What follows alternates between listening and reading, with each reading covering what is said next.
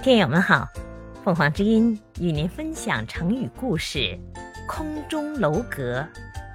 解释：悬在半空中的阁楼，比喻虚幻的事物或脱离实际的空想。这个成语来源于《百喻经》三重楼玉。渔人见其累积作舍，犹怀疑惑，不能了之，而问之言：“欲作何等？”木匠答言：“做三重屋。”渔人复言：“我不欲下二重之屋，先可为我做最上屋。”在很久之前，山村里有一位财主，他非常富有，但生性愚钝，净做傻事，所以常遭到村人的嘲笑。有一天，傻财主到邻村的一位财主家做客。他看到一幢三层高的楼，宽敞明亮，高大壮丽，心里非常羡慕。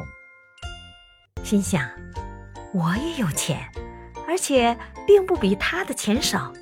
他有这样一幢楼，而我没有，这像什么话呢？一回到家，他马上派人把工匠找来，问道：“邻村新造的那幢楼，你知道是谁造的吗？”工匠回答道。知道，那幢楼是我们几个造的。傻财主一听，非常高兴，好极了！你们照样子再给我盖一次，记住，要三层楼的房子，要和那幢楼一模一样。工匠们一边答应，一边嘀咕着，不知这一次他又会做出什么傻事来。可是不管怎样，还得照吩咐去做。大家便各自忙开了。一天，财主来到了工地，东瞅瞅，西瞧瞧，心里十分纳闷儿，便问正在打地基的工匠：“你们这是在干什么？”“造一幢三层楼高的屋子呀，是照您吩咐干的。”“不对，不对，我要你们造的是那第三层楼的屋子，我只要最上面的那层。”下面那两层我不要，快拆掉，先造最上面那层。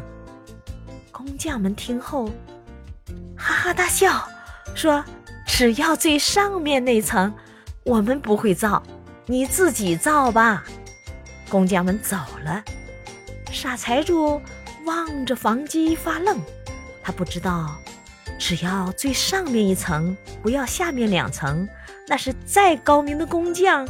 也造不出来的。